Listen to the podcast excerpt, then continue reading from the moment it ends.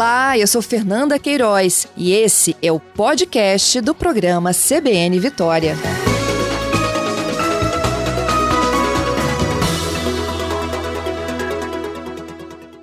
Todilson, bom dia para você. Bom dia, Fernanda. Obrigada aí pela sua gentileza. Odilson, Imagina. quando a gente identifica aí um, o nome de um, de um gestor, né, que uhum. que está numa lista aí de nome possivelmente barrado, né, para disputar as eleições deste Sim. ano, que tipo de implicação ele teve atuando em alguma função pública nos últimos anos? São oito, né, anos o recorte? Oito anos, isso aí. Bom, Fernanda, é, certamente esse gestor público, é, alguma ilegalidade ele cometeu né, ele, ele, ele, ele incorreu em alguma, em alguma, em algum fato, né, em alguma conduta é, prevista na legislação. É, e aí são várias legislações, né, é um emaranhado de legislações é, que nós temos no Brasil que o gestor público tem que ficar atento. Se ele descumprir alguma delas, e se esse descumprimento for né, de, de gravidade razoável, é, certamente ele vai, ele vai constar nessa lista. Então é um bom indicativo tanto para para os órgãos públicos quanto para os cidadãos, né, poderem escolher melhor os seus representantes. Uhum. Mas para ele chegar numa lista como essa, ele já teve o direito de defesa, Sim. já apresentou todos os argumentos e mesmo assim não foi convincente.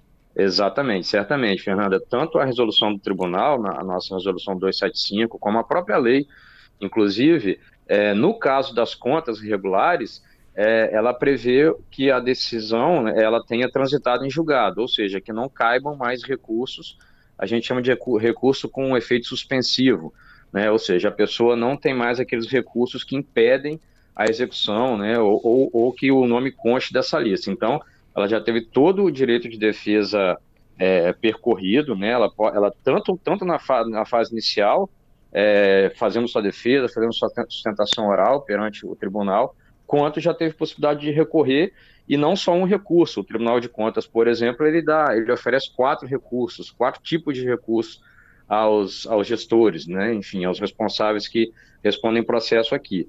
Então, é, esse direito ele é, ele é consagrado na nossa Constituição e ele é exercido com muita plenitude é, é, nos órgãos públicos e aqui no tribunal especialmente. Uhum. Então, a pessoa já teve, o gestor já teve essa, essa, essas condições né, e, já, e já passou por isso, e aí oito anos após ele consta, né, até oito anos após ele fica constando nessa lista.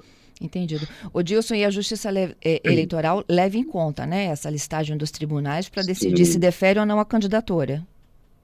Exatamente isso, Fernanda. É, o fato da pessoa estar nessa lista não significa automaticamente que ela está inelegível, mas é, uma, é um indício, né, é uma, é uma é uma base de dados que o Tribunal de Contas oferece à Justiça Eleitoral. E, aliás, historicamente, Fernanda, é curioso, né, mais de 50% das candidaturas que são indeferidas pela Justiça Eleitoral, elas advêm dessa, é, é desse, dessa base de dados que nós fornecemos. É, então, mais a metade aí dos candidatos que, tem, que são indeferidos é por conta dessa lista de, de contas julgadas irregulares pelos, pelos tribunais de contas. É então, porque, em tese, é, inclusive, é um... Dilson, ele teve a chance né, de gerir dinheiro público e foi mal sucedido. Ex exatamente, Fernanda. A gente costuma dizer que é como né, o cidadão tem que fazer essas escolhas né, é baseado em vários critérios. Um deles é a experiência. Quando nós vamos fazer uma obra né, na nossa casa, ou contratar algum serviço particular, a gente sempre exige essa experiência né, do, do, prestador de serviço. E com a política deve ser a mesma coisa, nós temos que ter, aumentar a nossa exigência, né, nosso rigor com os nossos representantes. E uma forma muito clara e muito, muito técnica de, do, do cidadão fazer isso é com base nessas contas do Tribunal de Contas, porque o gestor, um prefeito, um presidente de Câmara, por exemplo, ele necessariamente presta contas ao tribunal. Então, ele tem as suas contas analisadas de forma técnica, de forma imparcial, por um órgão, que é o Tribunal de Contas, e, e daí ele vai ter o seu, o seu veredito, né? Se ele aprova a conta, ou se, se as contas são aprovadas, se as contas são rejeitadas. Então, é, aquele gestor que ocupou um cargo público relevante, né, que prestou contas ao tribunal e teve suas contas irregulares, é, significa que ele descumpriu alguma legislação e mesmo com chance de defesa ele não conseguiu comprovar é, a regularidade de seus atos. Então, é, um, uhum. é, um, é um critério muito bom para ser avaliado. Ô Dilson, vamos para o repórter CBN nós dois juntos aqui agora, um pouquinho mais cedo Sim. hoje por conta das sabatinas para governo em São Paulo, e a gente uhum. volta já, tá bom? Vamos lá. Ok.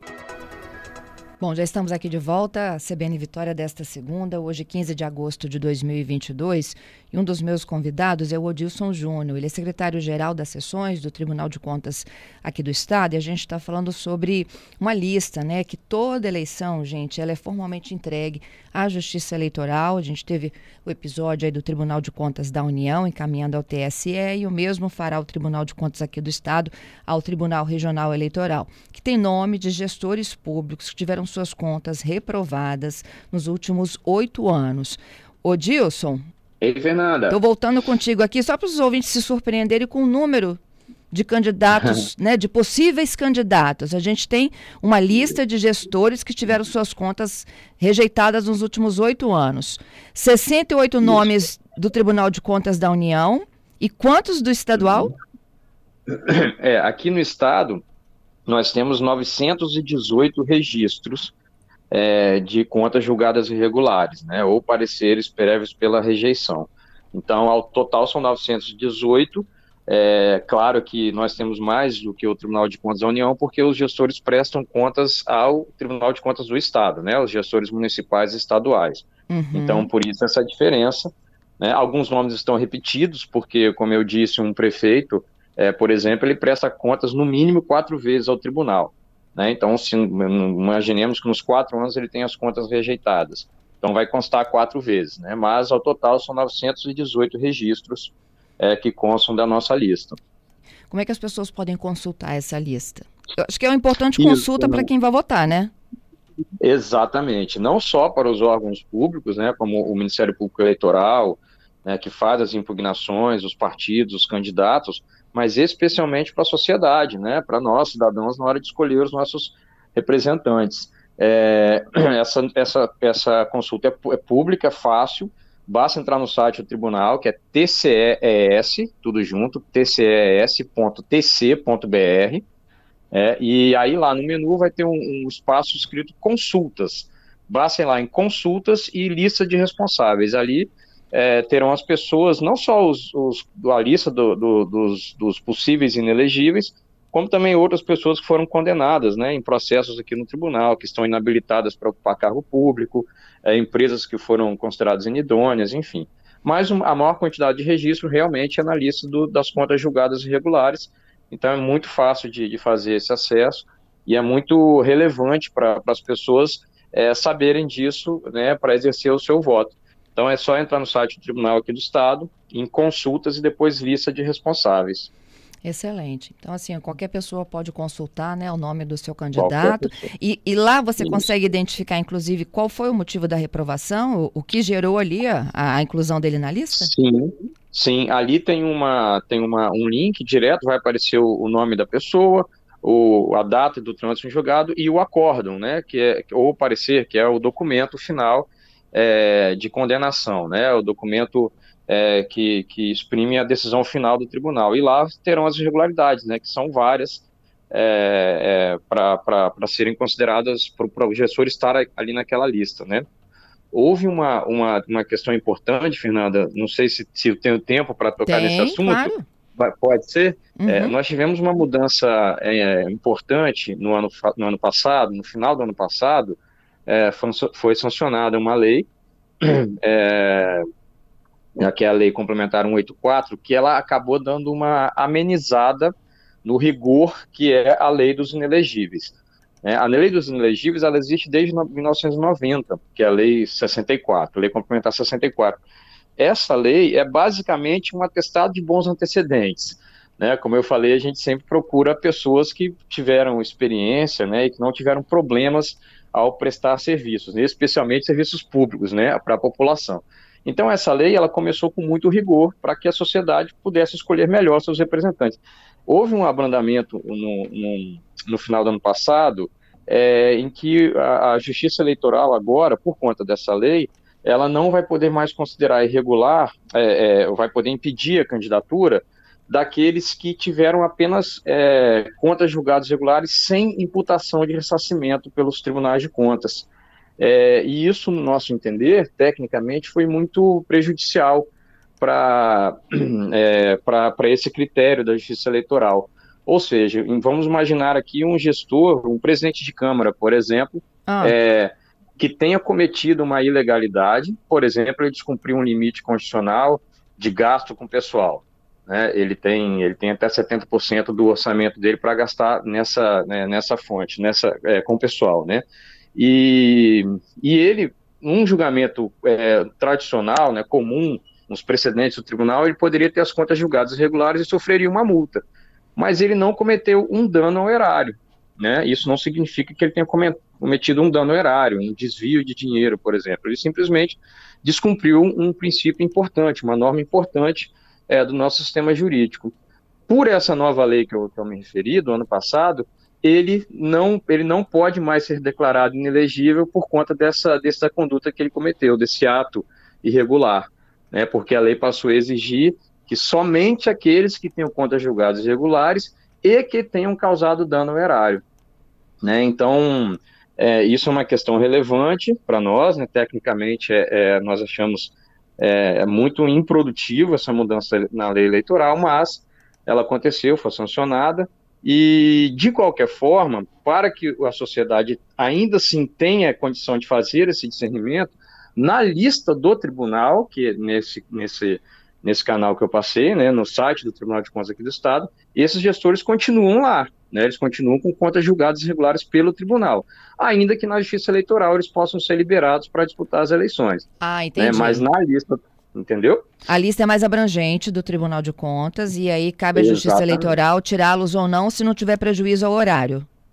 Exatamente isso, perfeitamente. Entendido. Então, a, a nossa consulta, a nossa base é mais ampla e o cidadão que quiser fazer uma, um, uma escolha mais criteriosa, né, mais técnica, é, é, uma, é, é a melhor base de dados que nós temos aqui no Estado.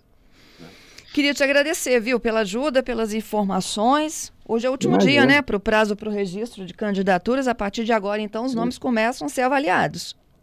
Exatamente. Hoje é o último dia. Né, e vamos esperar que, né, que a sociedade faça, faça suas escolhas aí conforme os, os melhores critérios, né?